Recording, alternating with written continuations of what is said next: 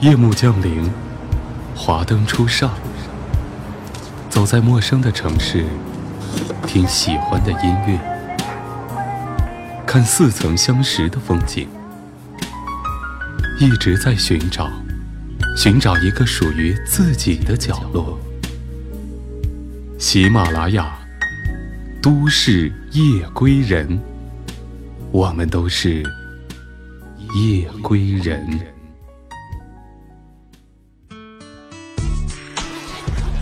一个大大的背包，一台心爱的相机，一颗想走就走的心。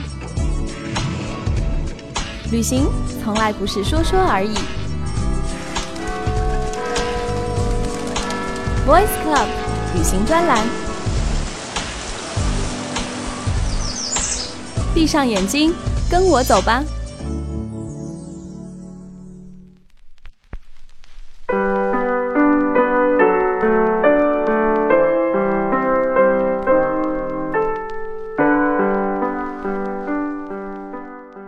大家好，欢迎收听今天的《都市夜归人》，这里是行走的背包，我是 Voice Club 主播无双。本节目由喜马拉雅电台和 Voice Club 联合出品。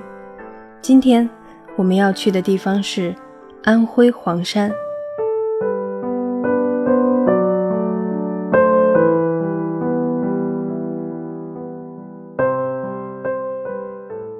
最近的日子对于我来说感觉颇为复杂，放弃了自己认可的行业和工作，忽然之间有点迷茫。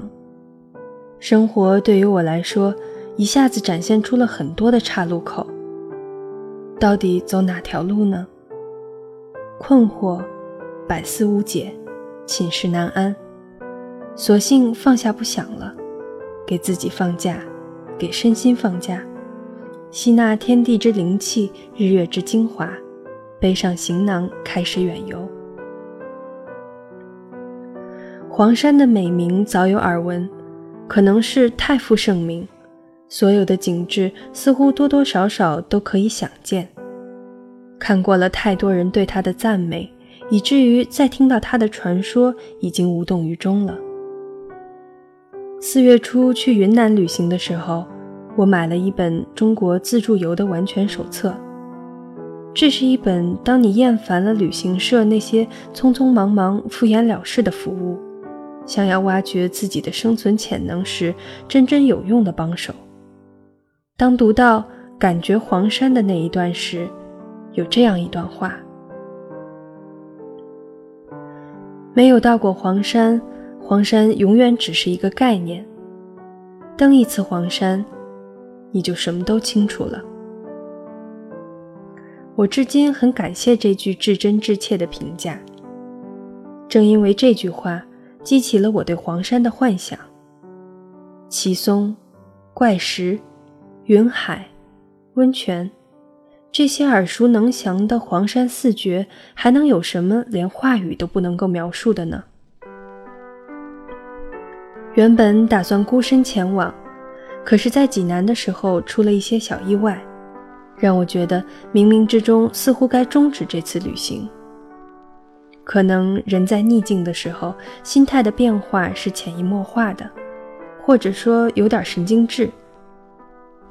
犹豫不决的时候，我的好朋友凭护照手续却办得意外的顺利，他有了五天的时间自由支配，于是做决定只用了几分钟。我们要去黄山了。出行的实在是太匆忙，很多准备都没有做，比如联系黄山的住处、上山的备品，最最应该买的东西就是登山鞋。我的朋友这次来京公干，没有带休闲的衣物。决定出行的时候，已经是打烊的时间，而我。刚刚买了相机，基本上还是个菜鸟。匆忙上阵，照片会拍成什么样？我必须做好两手准备。两个行色匆匆、大包小裹，手里还拎着永和便当的背包客，一路小跑，终于在开车前三分钟赶上了开往黄山的列车。火车上乘客很少，一人睡觉，一人看书，悠悠然的，居然有了舒服的感觉。想起车厢里曾经的嘈杂、异味儿，对于非典这个问题，也应该辩证的看。凌晨五点多的时候，刚刚收拾好行囊，火车悄然停靠在一个小站。抬头一看，是黄山。这个火车怎么也不通知一声？晨起的迷糊一下子烟消云散了。抓起行李，几步跳下车。车下的乘务员温言软语地说：“此站停车八分钟。”怎么不早说？为以防万一，我转身上车，又仔细地检查了一番，确定没有落下东西，才安心下车。黄山，我终于踏上了这片土地。空气中弥漫着丝丝的甜味，抚摸着每一寸肌肤，润润的，心也随之舒展开来。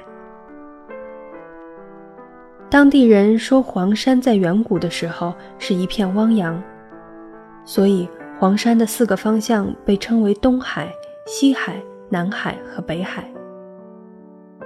也有人说。所谓海，指的就是云海。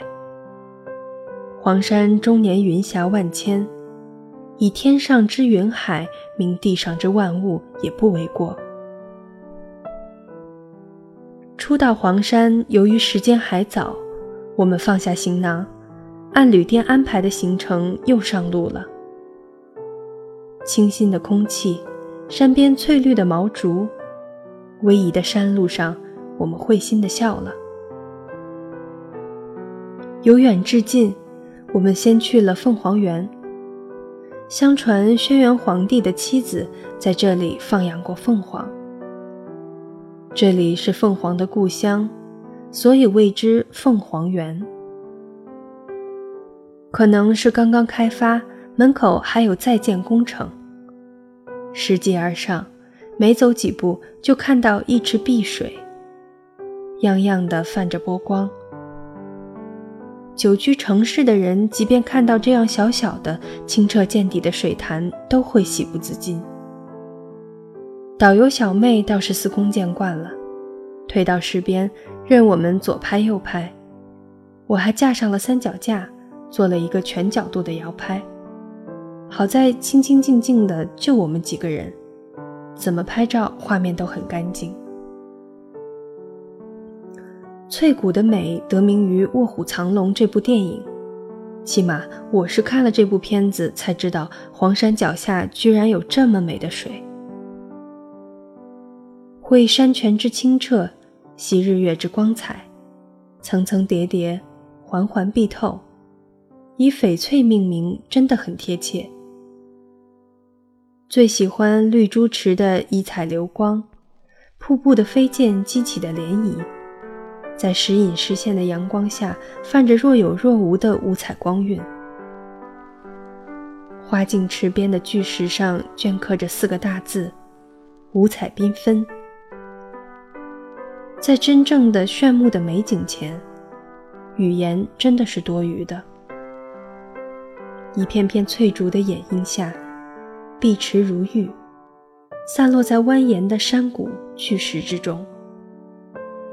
这里不需要有人来讲解，你只需要张开眼睛，尽情地把这如诗画卷深深地印在心里。翡翠谷里大大小小的水潭有十几个，有名字的水潭通常池边都会注有名字的由来，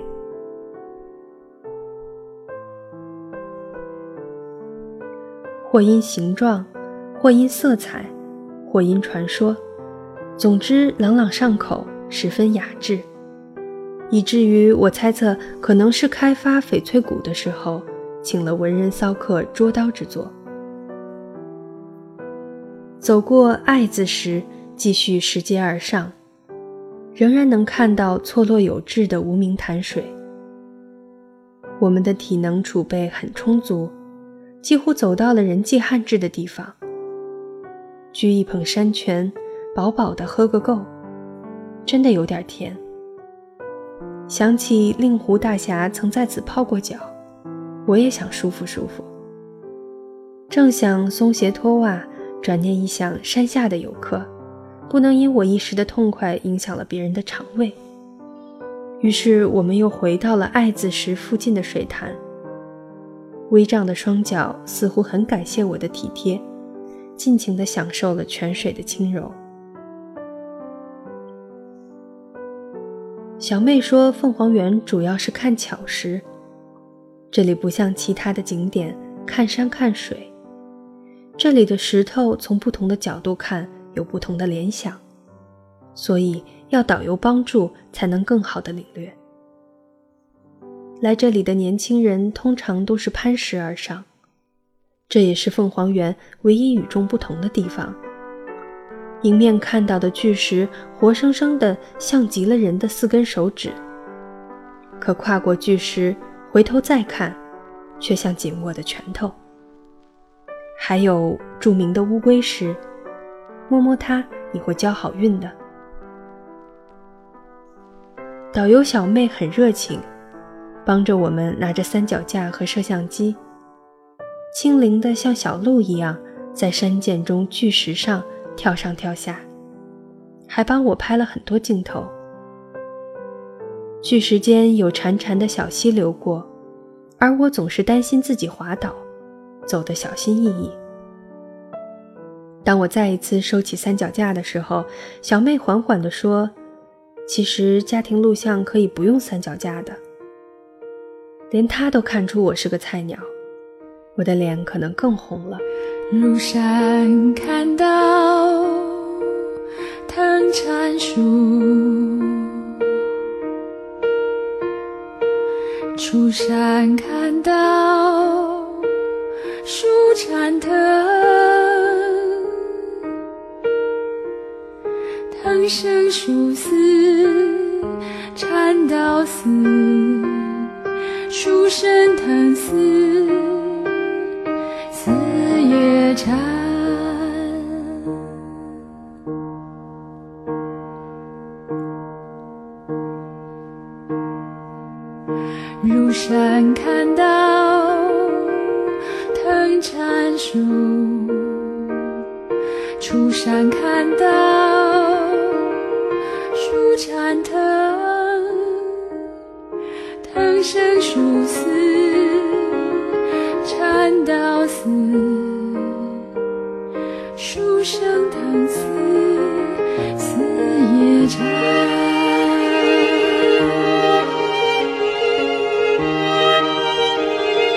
山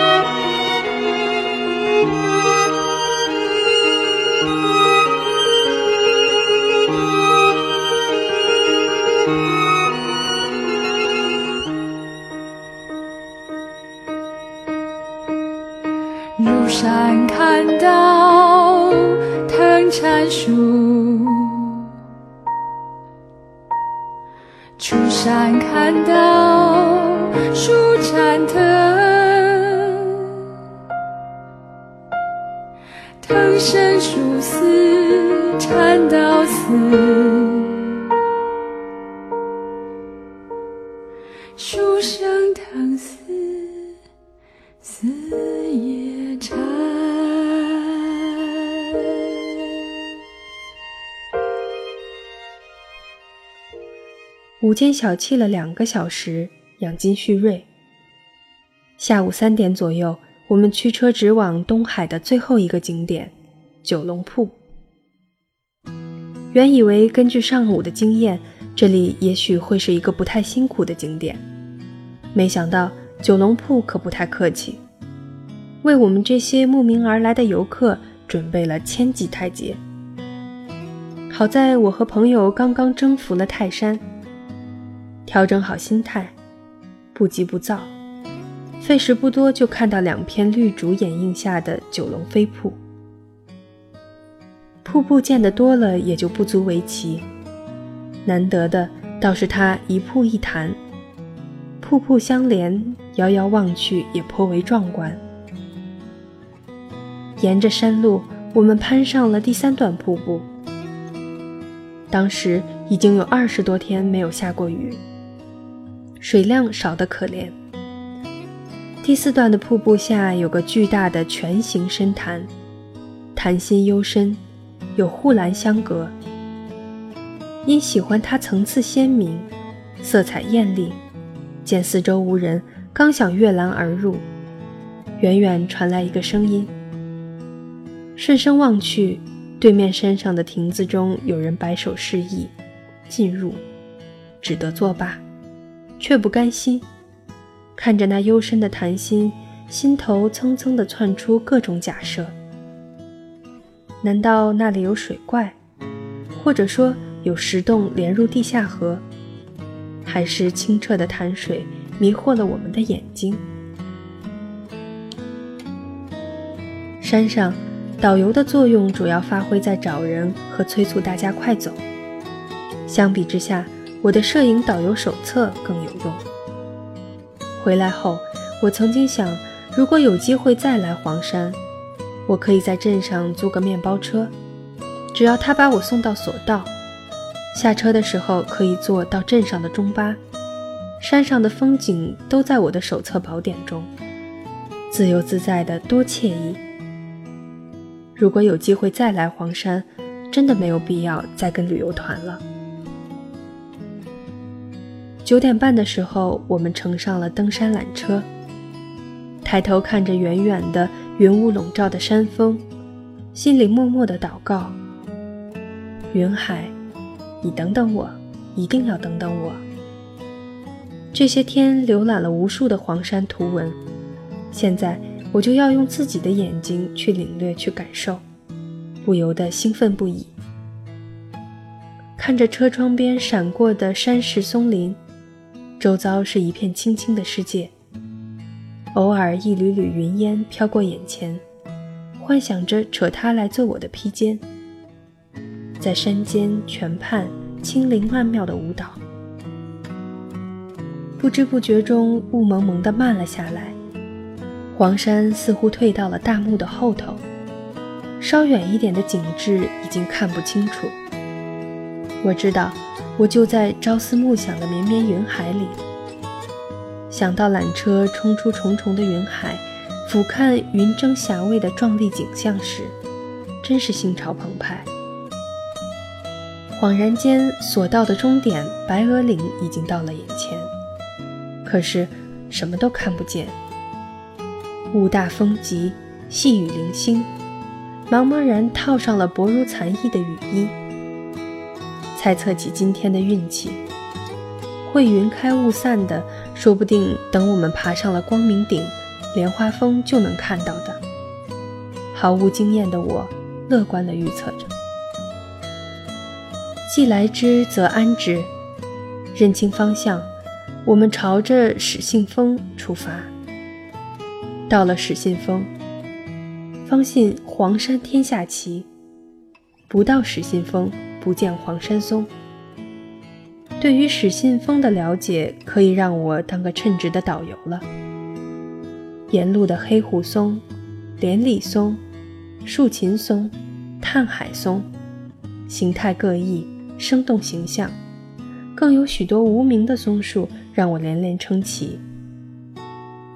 十分钟的路程，我们来到了一座小山峰前，见有围栏紧锁，上有告示牌。为保护环境，始信峰从即日起封山。可惜，已到始信峰却不能登顶以环顾四海。不过，以今天的天气。即使登顶，又能看到什么呢？对面的石笋峰，在雾气的笼罩下，就好像一幅刚刚印过的水墨山水。留张照片以作纪念吧。几张照片的功夫，那山水画就消失得无影无踪。雾越来越大了，我们试图继续前行。想起九龙瀑布。想起九龙瀑山路上的小伙子对雨雾登黄山的评价：低头看路，抬头看雾，两边看树。我不禁莞尔一笑，太贴切了。在幺零七电视塔附近，导游指着一个方向说：“天晴的时候，在这儿能看到飞来石。电视剧《红楼梦》的片头就是在这儿取的景。今天很不巧，雾太大了，大家可以想象一下。”面对着白茫茫一片真干净，我只好翻开自己的手册，看着那晚霞中的飞来石图片，欲语还休。光明顶是在不知不觉中就轻松登顶的黄山第二高峰，海拔一千八百六十米，周遭的众多景点也只能在导游的指点下充分的发挥想象力了。风夹裹着细雨，吹打着雨衣，哗哗作响。走在没有栏杆的悬崖峭壁边缘，因为看不到下面到底有多深，而觉察不到危险的存在。想象着这一段凿石承接的山脊，如果在天公作美的时候，我可能会步履艰难的。因为雨天路滑，走一线天的时候。每个人都格外的小心，是天成还是人为？狭窄陡峭的山阶两侧如刀劈斧削一般，山风也趁此缝隙呼啸而过，恣意嚣张地在山窝处回旋闯荡。不寒而栗？不，我刚刚觉得黄山有点意思。如果单纯的登山磨练意志、考验体能，我想我应该已经合格了。刚刚登过泰山六千五百六十六级台阶，着实过瘾。来黄山，就是想看看他何以做到令五岳失色。可是这一次却无缘见得真言。这一段风雨交加的陡峭石阶。多多少少激发了我的冒险精神。迎面遇到的中年夫妇对于一线天的小险不屑一顾。言语中，莲花峰的一段山路仿佛更加刺激。导游却催促大家赶快下山。我们当然不会放弃挺进莲花峰，跨过赤裸的山脊，潜入蜿蜒的山洞。走走停停，躲避风雨。半个小时的时间，我们已经接近山顶。这时候，风起云涌，山风大作，树枝呀呀作响，雨借风势扫向略显单薄的我们。安全起见，我们决定下次完成登顶。可是，上山容易下山难。刚刚攀过的石阶，现在已经湿滑不堪。在山风呼啸之下的赤裸山脊上行走，更是要打好时间差。好在我们有惊无险地回到了玉屏楼，来到了最著名的黄山标志迎客松的时候，已是气定神闲了。山上的护工告诉我们，根据他们的经验，这样的天气还要持续一段时间。这也打消了我打算小住黄山等待天晴的企图。黄山之处于迷雾，正如我之处于迷茫。在迷茫中，我想看清方向，终究是徒劳的。唯一的办法就是继续前行，在行进的途中寻找方向，修正方向。终会有云开雾散之时，我会看到属于我的风景。看来黄山真的很有灵性，与无心有戚戚焉。黄山市的地区名字常让外地游客如坠云雾。比如说，你说到黄山，司机就会问你到汤口还是屯溪。实际上，人们通常所说的黄山风景区的大门在汤口镇，黄山市汽车站、火车站。都在屯溪，两地相距六十多公里，一个多小时的车程。这些问题我们也是在快要离开黄山的时候才弄明白的。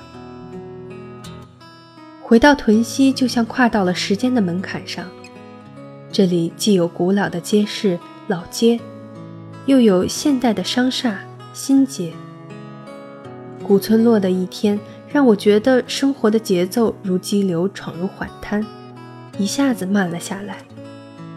转身再看霓虹闪烁的喧哗街市，真是有一种恍如隔世的感觉。坐在茶楼，望着窗外，思绪如风一般游来荡去。翡翠谷的碧水，九龙铺的毛竹，黄山的云雾，西递的牌坊，宏村的风荷，南平的寺堂，一幕幕虽然渐远，却印象清晰。只是偶尔会飘过薄薄的雾，在都市的霓虹里显得那么不真实。黄山三日虽然没有如愿看到黄山之奇妙，但却意外地领略了徽州古村落的静美。所谓失之东隅，收之桑榆，也算不枉此行。想到手册上的评价，登一次黄山。什么都清楚了，真的能什么都清楚？言之过矣。幸运的作者也许看到了他想看到的东西，但是太多的奇妙之处却不是一次登山就能够跃进的。而对于我来说，黄山是羞怯的少女，一如那宏村大家闺秀的，躲在阁楼上默默含情的窥望。黄山是聪慧的晚娘，洞察了我的心境，陪我雾锁双眉。黄山真的很有灵气。黄山之奇，我也许仅仅读过了一页，但无论怎样，它已经不再是一个概念了。